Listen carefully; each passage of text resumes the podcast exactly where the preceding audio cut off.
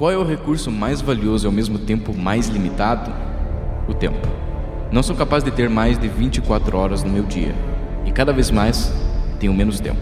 Eu, você, todos estamos aos poucos morrendo. E não há nada que possamos fazer para mudarmos esse fato. Tem uma puta de uma abertura, né, mano? Esse, esse dia eu tava na bad quando eu escrevi isso.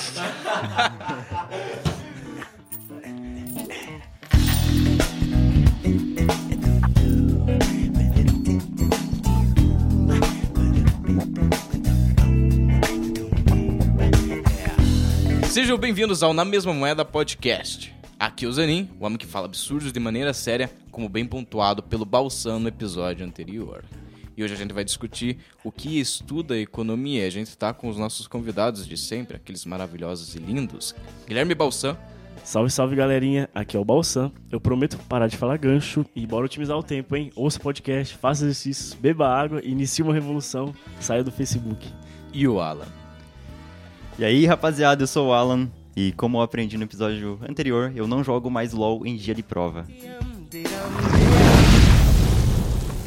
Então, antes de a gente começar direto no assunto, na pauta desse podcast, a gente quer dar uma lida rápida no feedback que a gente recebeu do podcast anterior, do episódio anterior. E se você ainda não ouviu, vá lá. É, o feedback veio do ouvinte William. E a gente que gostaria muito de agradecer ele pelas palavras e pelas observações pontuais. E a gente vai ler na íntegra. Então vamos lá. Parabéns pelo podcast. É uma ótima iniciativa e torço por novos episódios em breve. Eu também. É compreensível que o episódio lançado se trata de um episódio piloto e nesse sentido cumpre muito bem seu papel.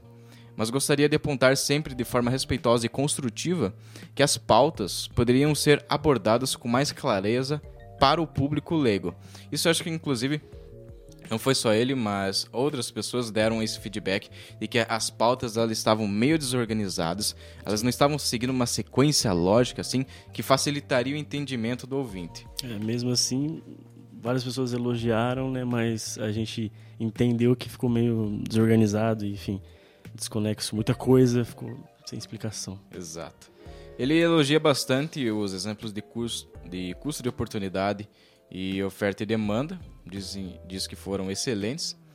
E ele dá uma ressalta, claro, é, as boas pitadas de humor, que são pontos positivos. O trabalho de edição, claro, a gente tem que agradecer muito ao Samuel. E também, Brabo. Brabo, Brabo do, curso de, do curso de música aí. E também é, ele dá uma pequena canelada, como ele diz, né? Que a gente falou sobre. Jogo né, do bicho. Jogo do Jogo bicho. do bicho, né? Isso. Isso. Ele fala que o jogo do bicho continua sendo considerado uma contravenção penal. Artigo 58 da Lei de Contravenções Penais. Hehe. Eles deu aquela hum, bem humorada. Não, tem que agradecer, né, velho? Obrigado aí. E se você tem interesse em também mandar seu feedback, mandar críticas, sugestões de, novos, de novas pautas, você pode entrar em contato conosco através do Instagram, que é arroba podcast underline na mesma moeda, ou até mesmo pelo e-mail, que é n.mesmamoeda.gmail.com. Então vamos pra pauta.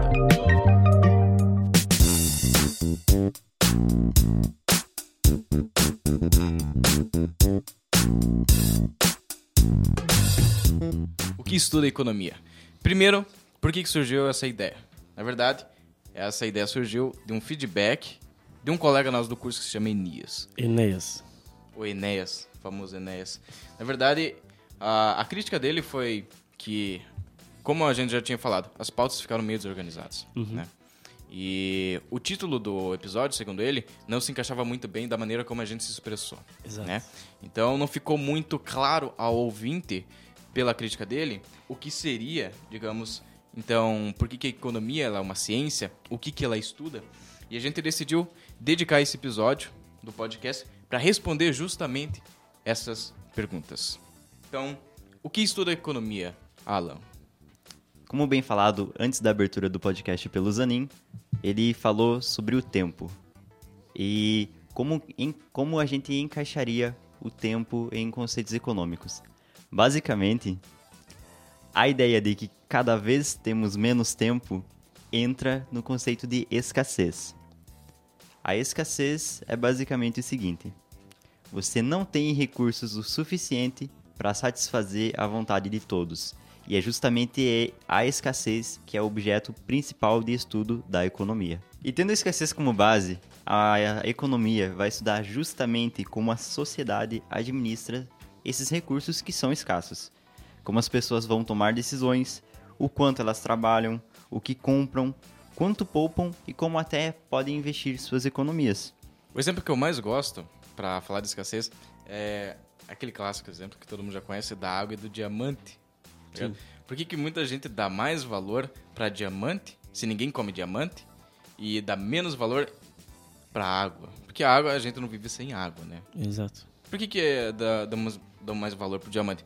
Porque ele vale muito mais, ele, digamos, é mais escasso que a água. A água a gente tem abundância. A água uhum. tem aqui, por exemplo, na mesa, tem uma garrafa de água, mas ninguém daqui tem um diamante. Né? Exato. Ninguém aqui tem dinheiro ou renda suficiente para comprar um diamante. A escassez torna ele importante, né? Torna ele valioso, no caso. É, Não torna importante. a percepção de valor do objeto, Exato. sabe? A escassez, ela muda a percepção de valor que as pessoas têm sobre o objeto. Uhum. É, bom, como bem citado anteriormente pelo Alan, na definição de escassez, é, a economia tem como objeto de estudo né, é, essa alocação eficiente de recursos. E a gente tem exemplos práticos ao nosso redor, é, como eu posso citar agora, sobre a Venezuela, por exemplo. É, não, não vou falar aqui sobre o governo do Maduro, tá? Que eu apoio. Não é isso não, tá, gente? vou... A gente sabe que você apoia no fundo. Não, não apoio não. Não apoio, não apoio nenhuma ditadura, tá? Só pra ficar claro. É nóis. E eu não vou cortar isso. é, enfim. É, em 2016, o governo venezuelano lançou uma medida que tinha por finalidade né, recolher as notas de as cédulas de 100 bolívares, né, é, para combater a escassez é, da moeda no país, porque eles descobriram depois de muito tempo de investigação que estava tendo um contrabando monetário no país. E a escassez da moeda, por consequência, é acarretar a escassez de bens de consumo. Ia levar o país à ruína. Uhum. E, enfim, é um ponto a se observar como eles tiveram que agir de maneira a combater a escassez de moeda para evitar a escassez de recursos, né? E foi um estudo de caso, enfim, bem interessante para a gente poder observar, né? Além do mais de tudo que se passa na Venezuela.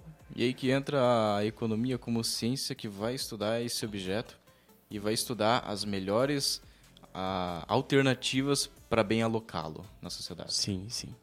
É, tem um, um movimento recente também que eu li sobre areia no mundo. A gente diz, areia? É, areia é um bem, é um bem é, não é complementar, é um bem substituto, né? Ah. De, enfim, eu não vou entrar em termos muito técnicos também, também para não cagar regra, mas enfim. É, tá acontecendo um movimento muito engraçado no mundo de extração de areia por ser um bem limitado e mais abundante, porém abundante, né? Uhum. É, mas eles estão tentando taxar ou estipular uma taxa de extração de areia em determinados locais para evitar que com a extração acima da medida necessária, isso faça com que, por exemplo, o produto perca valor, uhum. já que já não é de muito valor. Uhum. Mas se eles colocarem muito desse produto no mercado, que vai fazer com que perca valor, também no futuramente pode acarretar com que o produto se torne escasso. E é um lance, é um lance muito interessante que está acontecendo no mundo que tipo a gente está passando por uma possível crise de areia. Nossa. areia. Vamos é... ter que correr pra praia pra cada um encher um baldinho de areia, é, tá Pra fazer, chapiscar Esto... um muro. Estocar lá em casa areia. Bom, é... então, continuando. Quais são os principais problemas econômicos né, é, relacionados à escassez? É, o que e quanto produzir, como produzir e para quem produzir. Isso nos remete à, à ciência econômica como ciência, porque a gente precisa de um ferramental para analisar isso. Né? A gente precisa de um ferramental para poder está analisando os recursos como a areia é um recurso né? escasso a ser tratado, como deve ser bem é, alocado de maneira eficiente. Né? Uhum. Então, a gente vai para a definição de ciência econômica como ciência é, pautado nisso. Pautada justamente nessa essência do método científico, que é desenvolver e testar de forma imparcial as teorias científicas sobre o funcionamento, sobre a alocação de recursos. E tanto é que é muito difícil fazer experimento em larga escala, em níveis macroeconômicos, em níveis grandes. Por conta disso, a economia também utiliza uma análise histórica para se basear em acontecimentos, é, se baseando no, em acontecimentos do passado, para que melhor possa alocar os recursos agora. Então a gente tem tanto é, a, o método científico, matemático, estatístico, quanto a análise histórica.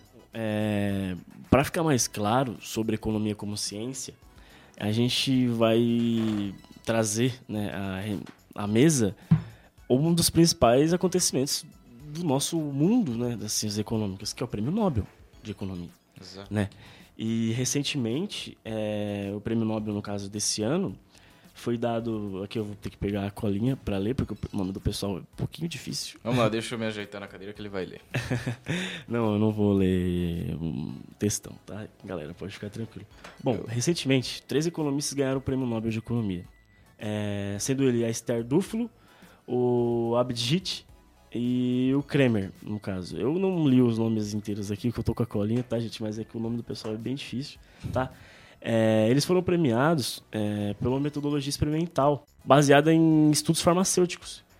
Para você, é, vocês verem como a economia se utiliza de recursos variados, enfim. De outras áreas. É, de né? outras áreas do campo da, é, da ciência, por exemplo. Mas também vale ressaltar que a Duflo, no caso, é, a, mulher, entre as três vencedoras, tornou a segunda mulher a vencer o prêmio Nobel da categoria, né? igualando o feito da Eleonor em 2009 também.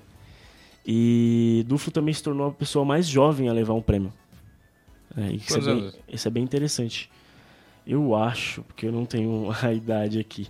Eu não, eu lembro, eu acho que era uns 40 e poucos é, anos. 49, né? 40. Pra um prêmio Nobel é, é, é, é bem... Tem que ser pica. Então, e eles, cara, eles utilizaram de métodos, como eu bem citei antes, de métodos de outra área da ciência, sabe? De estudos da ciência. Exato, que isso é mais legal, né? Prestar. Tem essa uhum. interdisciplinaridade. Exato. Caralho, é a palavra, mano. É, saiu, saiu. É difícil falar essa palavra, mas enfim. É difícil. É, eles usaram da randomização, né? Ou aleatorização, que é um, um método científico é, oriundo da, do curso, né, é, enfim, de estudos farmacêuticos, para se analisar maneiras de se combater a, a pobreza no mundo, né?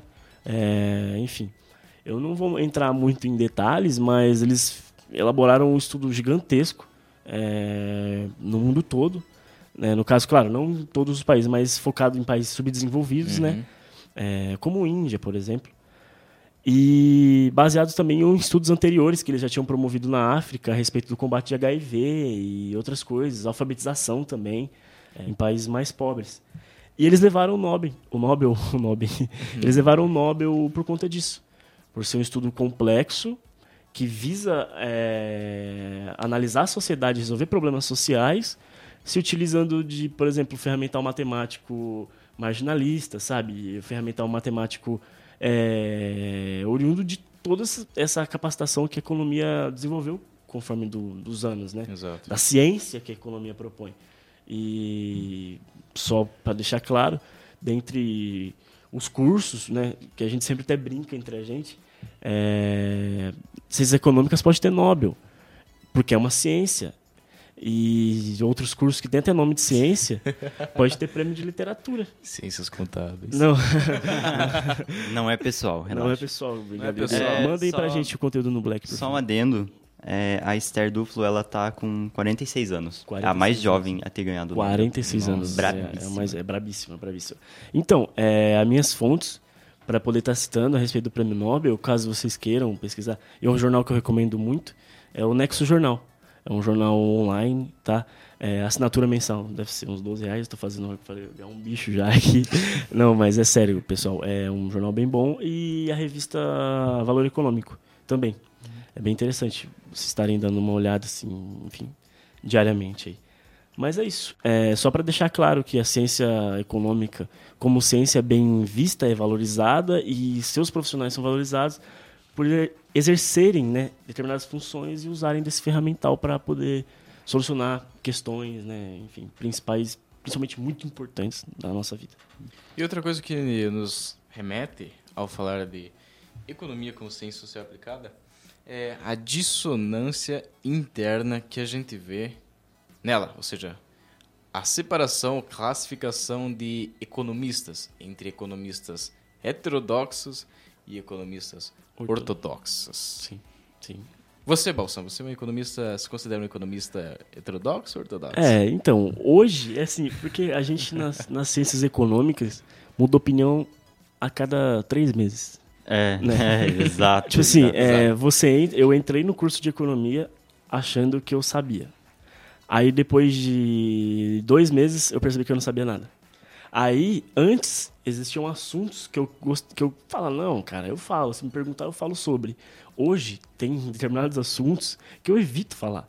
Não Sim. é por, por ah, para polêmica, coisa disso. Não, é porque eu reconheço que eu não tenho conhecimento suficiente é, para poder tratar de determinados assuntos. Seria muita prepotência eu, como aspirante a economista, querer resolver o problema do mundo sem saber, por exemplo, como funciona, por que o COAF faz, faz determinada coisa, por que o Conselho Monetário toma determinadas decisões, por que a Selic é tanto. Exato. Quando, quando eu entrei no curso, é muito engraçado. Você chega no curso de economia, você já tem, você tem uma série de preconceitos com você. Você acha que sabe tudo, tá ligado? Exato. É, eu vou conversar, uma, uma pequena conversão aqui que quando eu entrei no curso. Não, só é... rapidinho, só deixa eu fazer, só para completar. É que eu esqueci, você me perguntou. É, tá, gente, desculpa. É, sim, eu hoje eu me considero um economista, um aspirante economista heterodoxo. Então, é, você entra com vários preconceitos com você. Uhum. Né? Aí, eu não vou, não vou dizer que eu era ANCAP. Eu não era ANCAP, tá ligado? Ah, meu Deus do céu, olha mas as confissões. Eu, eu não era ANCAP. Ele não era, mas ele saiu de casa e percebeu, não sou. Mas cometi um erro de, Que geralmente tipo, ANCAP não assim, sai de casa. É... Tinha algum, tem aquelas fases prontas lá do, do Ancapistão, né? Tá ligado? Uhum. Imposto é roubo. Daí você percebe. Não, em, porque... em roubo é posto.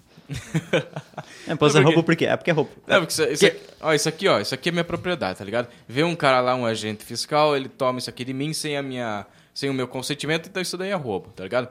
É, geralmente, a gente entra com, com preconceitos, ou seja, com explicações muito simples e elementares do mundo. Frase pronta, né? Quando você chega na faculdade, você vê, quando você começa a estudar um pouquinho de economia de maneira séria, com matemática, com análise, quando você pega o estudo, é, quando você pega o livro e senta para estudar, cara, as suas crenças elas caem por terra, uma a uma. E isso é constante. Tanto que, é, se você entra com vários preconceitos, como.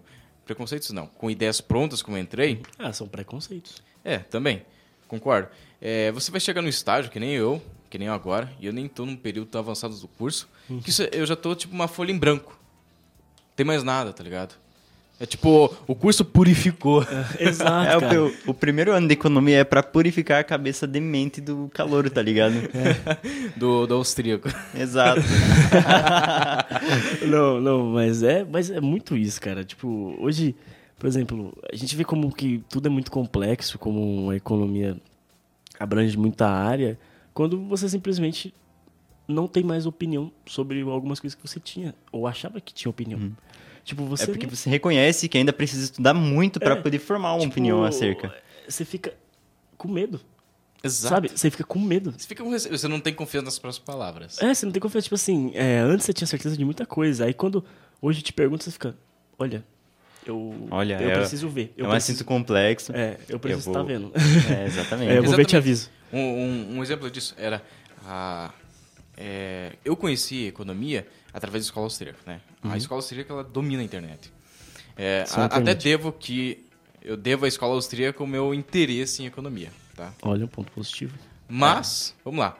É, quando eu vi a definição da escola austríaca sobre inflação, você percebe que é diferente da, da definição ortodoxa de sobre inflação, né? Que a inflação, segundo a definição ortodoxa, bem resumida, é uma alta periódica e generalizada nos preços. No nível de preço. No, no nível, nível geral. Isso. Uhum.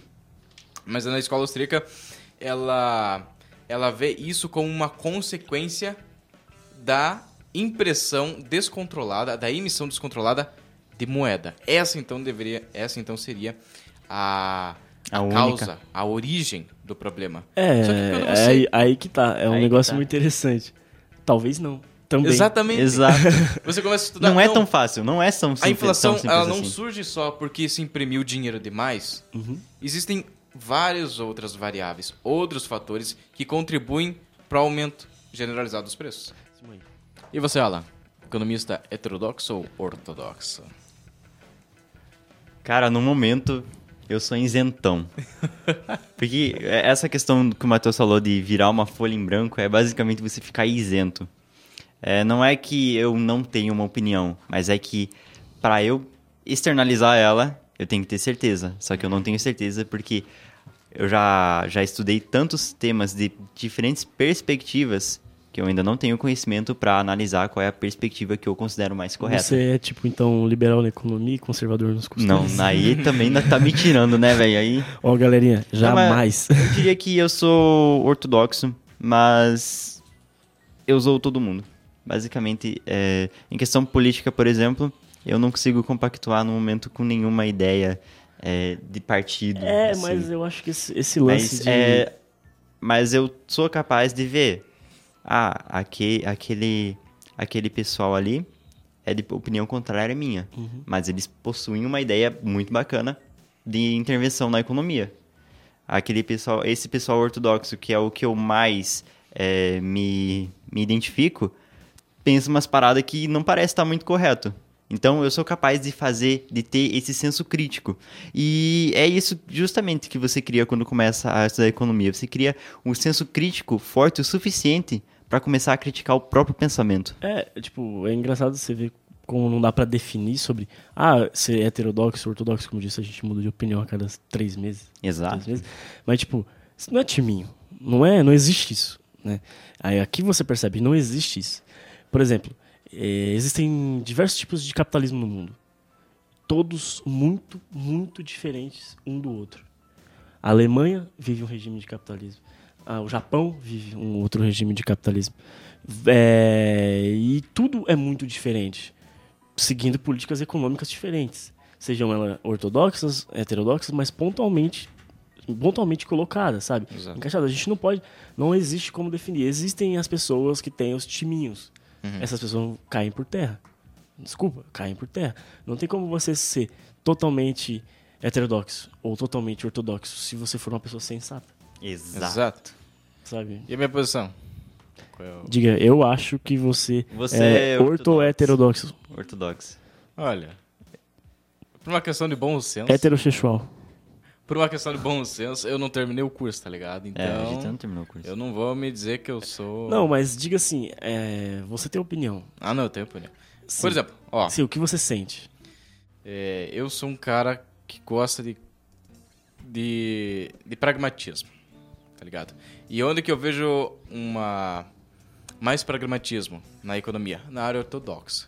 Então, digamos, eu tenho um vínculo, um viés ortodoxo. Será? Mas, ou, ou- melhor, eu pego o que funciona.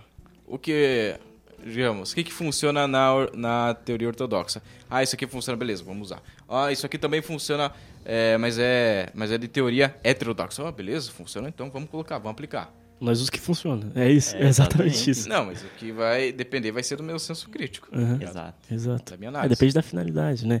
Tipo, Isso. é, como eu estava falando, existem diferentes tipos de capitalismo no mundo, diferentes tipos de sociedade, comportamento e etc.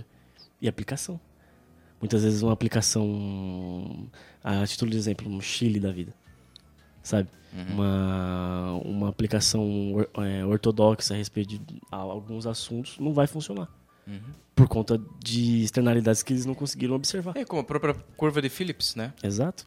Que é, Em, em alguns países você observa ela funcionar plenamente, porém em outros não. que é a curva, a relação entre tá, o desemprego e a inflação. Tá bom, gente? Uma- Isso pra, É. pra quem tá ouvindo. Pra quem é- tá ouvindo, Desculpa, gente. Pra quem tá, bom? prestando atenção no que a gente tá falando, de heterodoxo, ortodoxo, a gente vai empurrar esse tema para um próximo episódio e a gente destrincha ele, que é um tema meio cabeludo e que a gente acredita que dá bastante conteúdo É, e a gente pra tem um que- só episódio. Tem que dar uma estudadinha também, né? É. Exato. Uma estudadinha.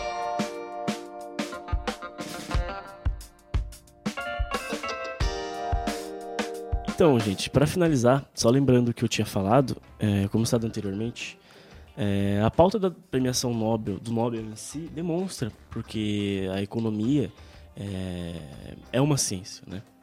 E uma ciência aplicada, né? E trazendo esse paralelo, né, o ferramental matemático que traz, enfim, e a economia de bem-estar social, né? A premissa da economia é analisar estaticamente, né, estatisticamente os dados, né? Eu falei estati estaticamente. Também estaticamente, a gente tem contabilidade, né? É, Enfim. É, a economia é um conjunto de atividades desenvolvidas pelos homens, né? Que visa a produção, distribuição e o consumo de bens, que são necessários à sobrevivência né, da humanidade como um todo e à qualidade de vida. Né? A ciência econômica é uma ciência social que estuda o funcionamento da economia capitalista, sob o pressuposto de que o comportamento racional do homem econômico é, seja buscar a alocação eficiente dos recursos no mercado. E, enfim, dentro de diversas, diversas alternativas, né? não só em campos é, devidamente, é, como pode dizer, é, em campos previsíveis ou coisas do tipo, porque a economia ela é muito ampla. Ela analisa muita coisa que muitas vezes você não faz ideia. Como a gente citou no programa anterior sobre a oferta e demanda, o lance do preço subir no fim de ano e por que, que o preço sobe, uhum. por que, que o preço de tal coisa sobe, por que, que o Uber sobe do nada, você tá saindo na balada, o Uber sobe, uhum. aí você fica, meu Deus, eu quero ir embora, mas enfim. Na verdade, não é, é só muita coisa que a, que a, que a, que a economia pode estudar, mas é que a partir dos princípios que ela determina, você pode usá-los em muitas situações diferentes. Né? Por isso que uhum. tem essa amplitude. Você pode encaixar vários, vários exemplos, várias circunstâncias usando economia, usando os princípios econômicos. E, enfim, espero que tenha ficado claro, tá? Espero que as coisas que a gente tenha dito tenham feito algum sentido. Eu me despeço aqui, tá? Eu só lembrando, eu sou o Balsan, eu prometo. E nesse episódio eu não falei um gancho, tá bom, gente? É verdade. Não falei, não, não falei. Mesmo. Capitão, Caralho, Gancho, Capitão Gancho não atacou novamente. Nunca mais atacará.